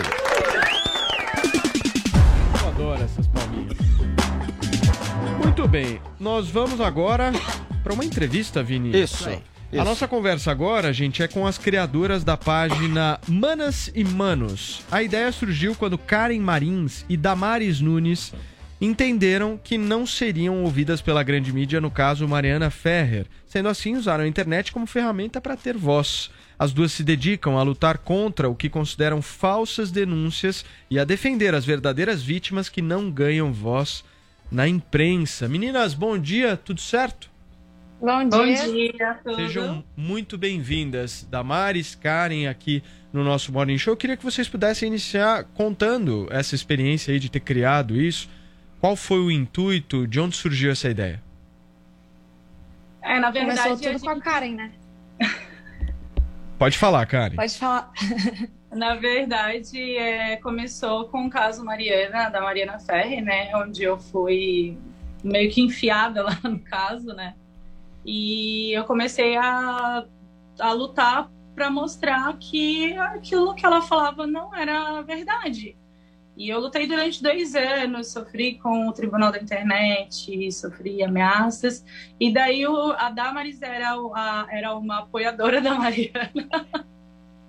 E a gente brigava muito, eu e ela, até que um dia eu falei, não, é, ela tá tão assim, é, crendo que é verdade, eu vou provar para ela que é mentira. E daí eu provei para ela e aí a gente se juntou para ajudar as pessoas que passam por falsas acusações e também para proteger as verdadeiras vítimas, né? Porque cada falsa acusação é uma vítima que é esquecida. Perfeito. Quer falar, Damares? Não, foi ba- basicamente isso mesmo. A gente se juntou porque ninguém queria ouvir a gente, né? Ninguém queria ouvir a gente e a gente acabou fazendo uma thread no Twitter, que foi o que explodiu. E aí a gente resolveu fazer o perfil como uma página. Perfeito. E aí teve essa explosão aí na internet, né? Paulinha, quer eu fazer acho uma que eu pergunta? até já falei com a Karen no Instagram, porque eu acho que ela me escreveu na época que eu falei aqui do caso Mari Ferrer, mas se não foi, foi você, não foi, Karen? Tá vendo como eu lembro?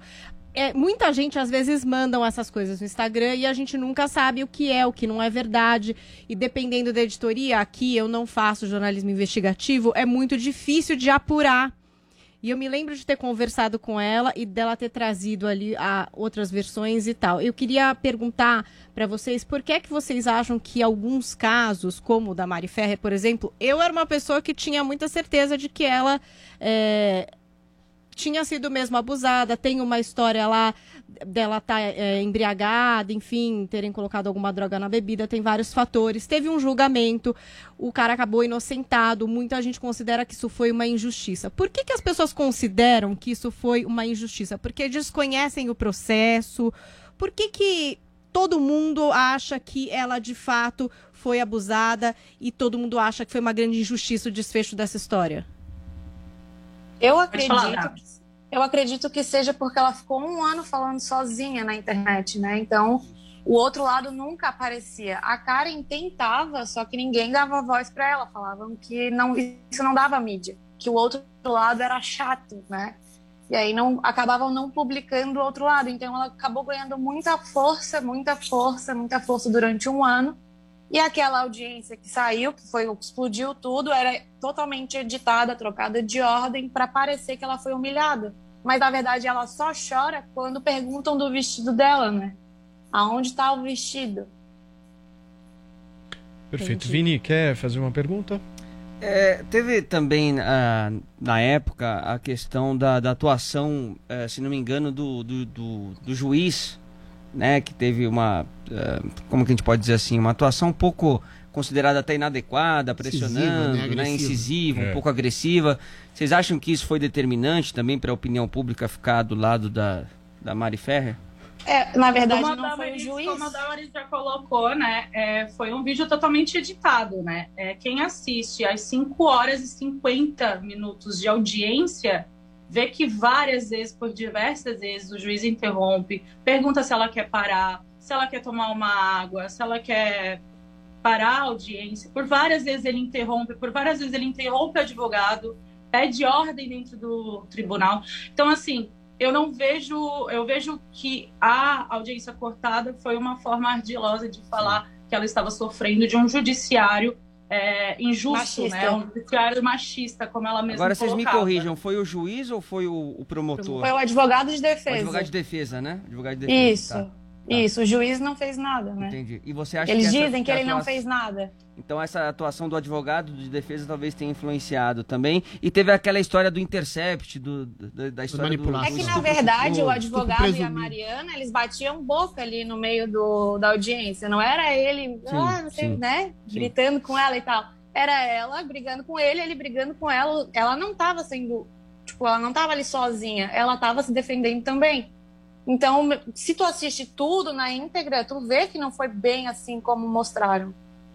Adriles. Meninas, é, primeiro parabéns pelo trabalho. Eu vejo a página de vocês uma miríade de casos de pessoas que foram ah, sofreram falsas acusações e foram absolvidas e que foram depois de uma intensa edi- ah, investigação foram exatamente massacradas, foram expostas pela mídia, pelas pessoas e a gente não vê exatamente em nenhum lugar praticamente da mídia esse, pedido de desculpas, né? Essa mesma essa mesma visibilidade que dão quando querem exatamente perseguir ou massacrar ou acusar ninguém. A que vocês acham que deve isso?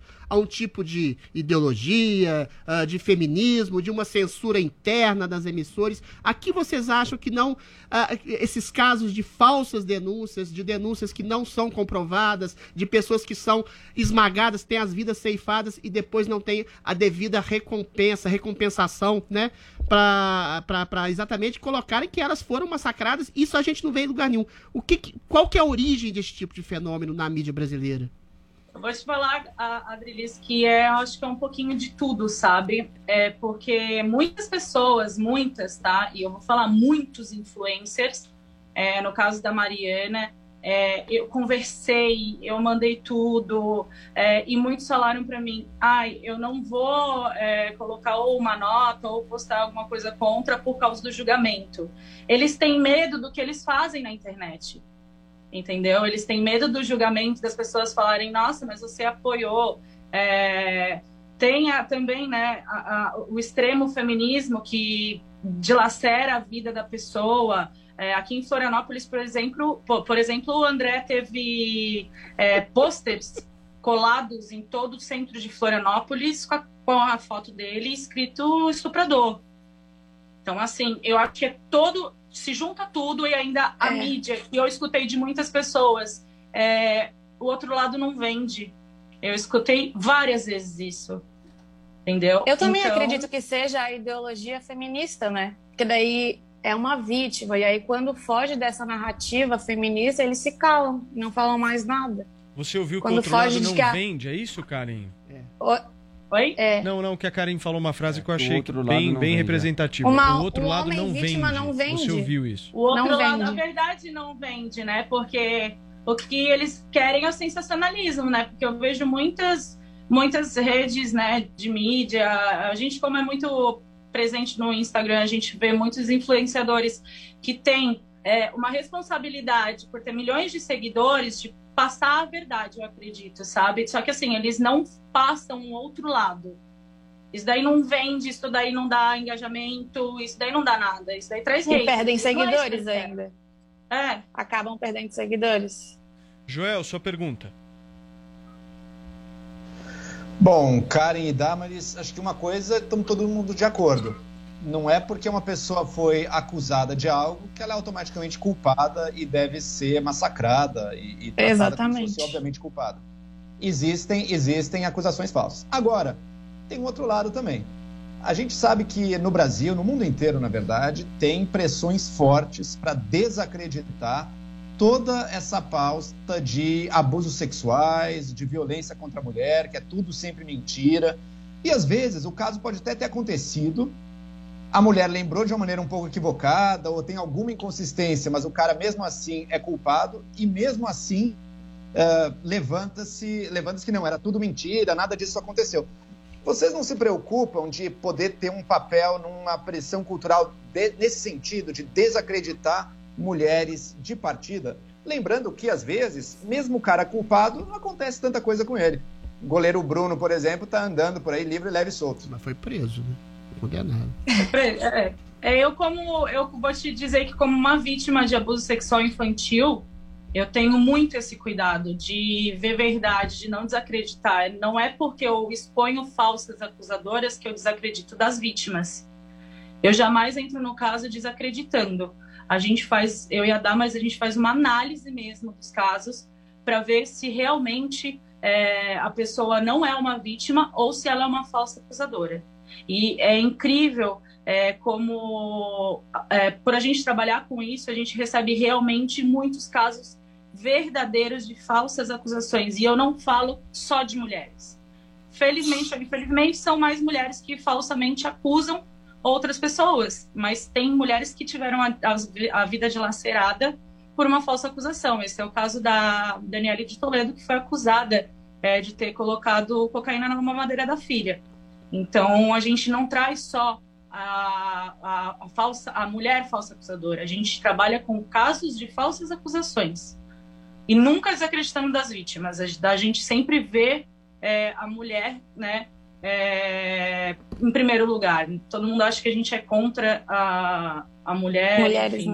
mas é assim. Perfeito. Mas eu também não acho que a gente, que eu, sei lá, a sociedade desacredite das vítimas. Eu acho que a gente tem a propensão de acreditar nas mulheres. Eu acho. Então Só- é muito difícil tu desacreditar de uma mulher, né? É, eu Quando acho a que gente começou a falar da Mariana, a gente percebeu isso. A gente foi muito atacado. É, Porque a só- gente estava desacreditando de uma vítima. Só pra, só pra alicerçar uma coisa. Primeiro, eu discordo fundamentalmente da premissa da pergunta do Joel. Eu acho que existe uma, uma potencialidade de crédito às vítimas muito maior. A palavra da vítima tem, sempre tem razão. Em relação ao go- goleiro Bruno, ele foi condenado e preso.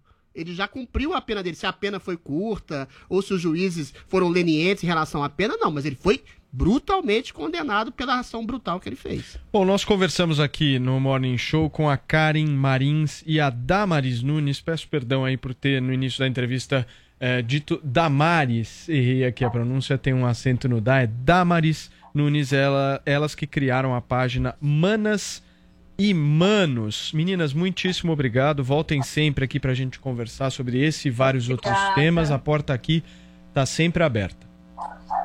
Obrigada, queria agradecer e aproveitar para dar uma tietadinha para minha mãe, porque pedido de mãe não se nega. A Drilis, minha mãe, te mandou um beijão. Beijo pra sua mãe, querida.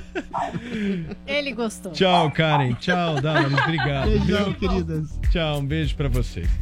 Muito bem, Paulinho, por falar nesse assunto, ontem a banda Metal Megadeth, anunciou. A banda de metal Megadeth anunciou. O que que você tá Metal Megadeth. Me Pegadinha, ajuda. É que eu também, Me né? A gente não ajuda. é Me especialista, né, em ajuda, bandas por favor, eu metal, não né? sou metaleiro. Megadeth anunciou a saída do baixista David Ellefson após acusações de assédio sexual. É isso, Paula? Pois é, vamos ver o que é que disse o Megadeth. Aí, é, na palavra do Dave Mustaine, que é o guitarrista e cofundador da banda, ele disse assim: ó, estamos informando aos fãs que David Ellefson não está mais tocando com o Megadeth e que estamos oficialmente nos separando dele. Não tomamos essa decisão levianamente, embora não saibamos todos os detalhes do ocorrido. Com uma relação já tensa, o que já foi revelado até agora é suficiente para tornar o trabalho conjunto impossível de seguir em frente. Estamos ansiosos para ver nossos fãs em turnê nesse verão e mal podemos esperar para compartilhar nossa nova música com o mundo. Ela está quase completa. Bom, aí eles postaram isso. Resumo para você que não acompanhou o começo dessa história. Tá, o Ellefson tá errada a nossa arte aí, hein, gente? Não é o Antenor Júnior, né? Cara, Diretor da. Polícia Civil do Rio. Galerinha, Vamos prestar atenção aí, hein? Calma. Bom, então vamos voltar aqui pra seriedade. David Ellefson tem 56 anos. Hoje é casado há 27 anos, pai de dois filhos. Ele foi convertido a pastor evangélico, inclusive. E ele teve vídeos íntimos vazados na internet e também uma conversa com uma fã no vídeo com 19 anos, em que o músico aparece se masturbando e fazendo gestos obscenos. Esse perfil que fez esse post no Twitter diz que ele mantinha aí essas conversas e tal com essa garota desde que ela tem 17 anos. O David Ellison, inclusive, tá com o perfil fe- fechado no Instagram, porque eu queria trazer aí o print do que ele falou, mas não deu porque eu não o seguia. E aí ele disse assim, ó, por mais que seja algo do qual não me orgulhe, essas foram interações adultas e privadas que foram tiradas de contexto e manipuladas para infligir o máximo dano à minha reputação, minha carreira e minha família. A outra pessoa envolvida já se pronunciou. Eu agradeço, eu agradeço por fazer isso, espero que isso esclareça a situação que não foi nada Não do foi que nada. foi apresentado. Porque o que, que acontece? A menina, ela usou as redes sociais dela para explicar e ela disse que foi ela mesma é, quem, enfim, iniciou as conversas com ele, que foi tudo consensual e que ela teria enviado esses vídeos para um amigo dela que acabou vazando tudo isso para a internet. Paulinha, Não teve rapidinho. rigorosamente nada. Rapidinho aqui. O Kevin Space tá voltando? Kevin Spacey volta agora em um filme é, de um ator bastante conhecido italiano, que agora vai fazer às Franco vezes Nero. de diretor, é, o Franco Nero.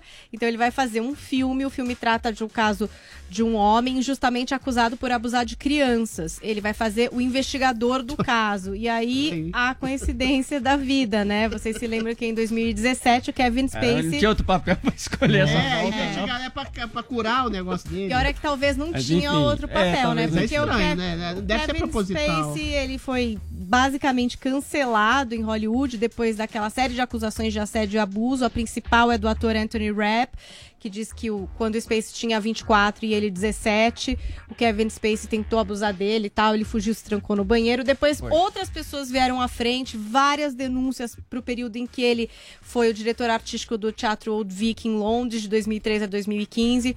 Muitas de Va- homens menor dele, de né? idade. Tentou.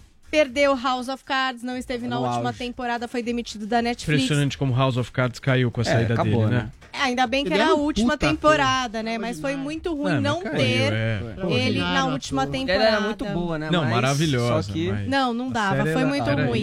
E aí a gente teve também até. é, a- tiraram o Kevin Spacey de um filme, vocês se lembram disso? É, limaram ele, colocaram ele. os Christopher Plummer, um negócio assim. Que foi indicado ao Oscar por É, estar nesse bruxas, filme. né? É, não, realmente ele foi cancelado e agora deve voltar nesse filme aí desse é, diretor italiano Franco Nero, que Muito bem. tem uma carreira Posso bem grande Não. como ator. Paulinha, tweets, por favor. Tweets que temos aqui, Reinaldo Soares foi quem fez essa montagem que estou de freira.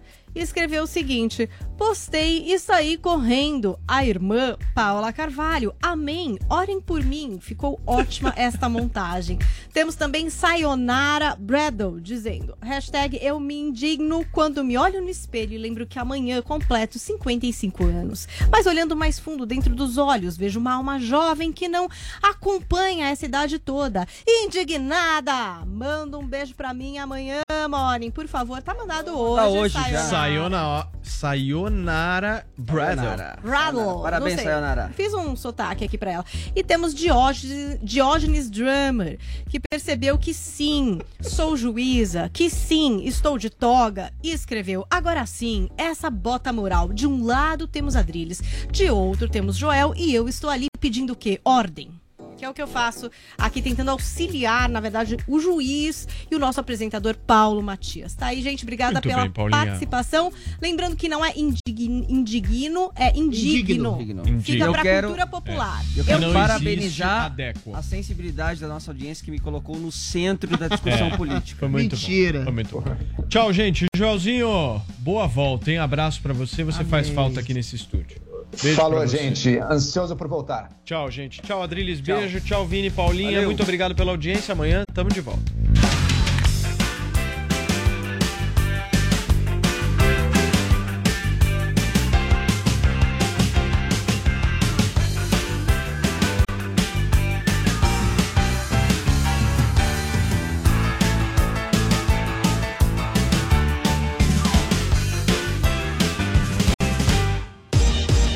Você ouviu Jovem Pan Morning Show. Oferecimento Loja e 100. Venha com tranquilidade e utilize máscara. Ainda bem que tem. Loja e 100. Abertura de crédito, emissão de boleto ou anuidade.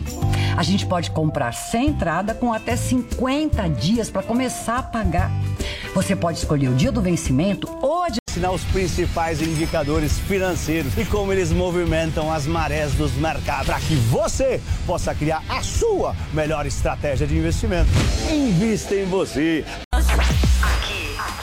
This is my station.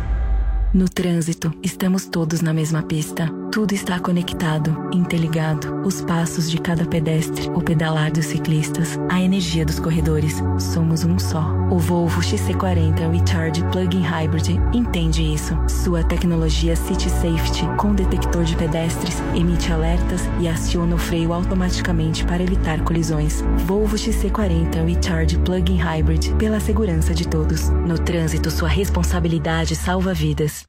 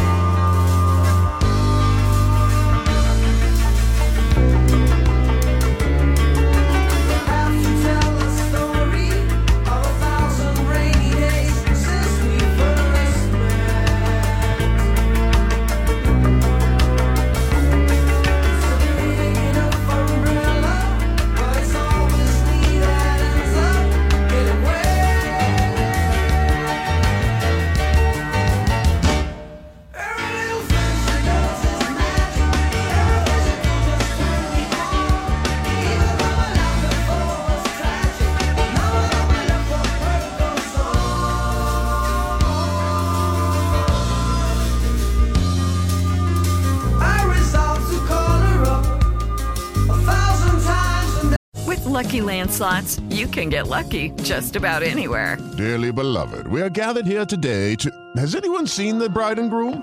Sorry, sorry, we're here. We were getting lucky in the limo and we lost track of time. No, Lucky Land Casino, with cash prizes that add up quicker than a guest registry. In that case, I pronounce you lucky. Play for free at LuckyLandSlots.com. Daily bonuses are waiting. No purchase necessary. Void where prohibited by law. 18 plus. Terms and conditions apply. See website for details.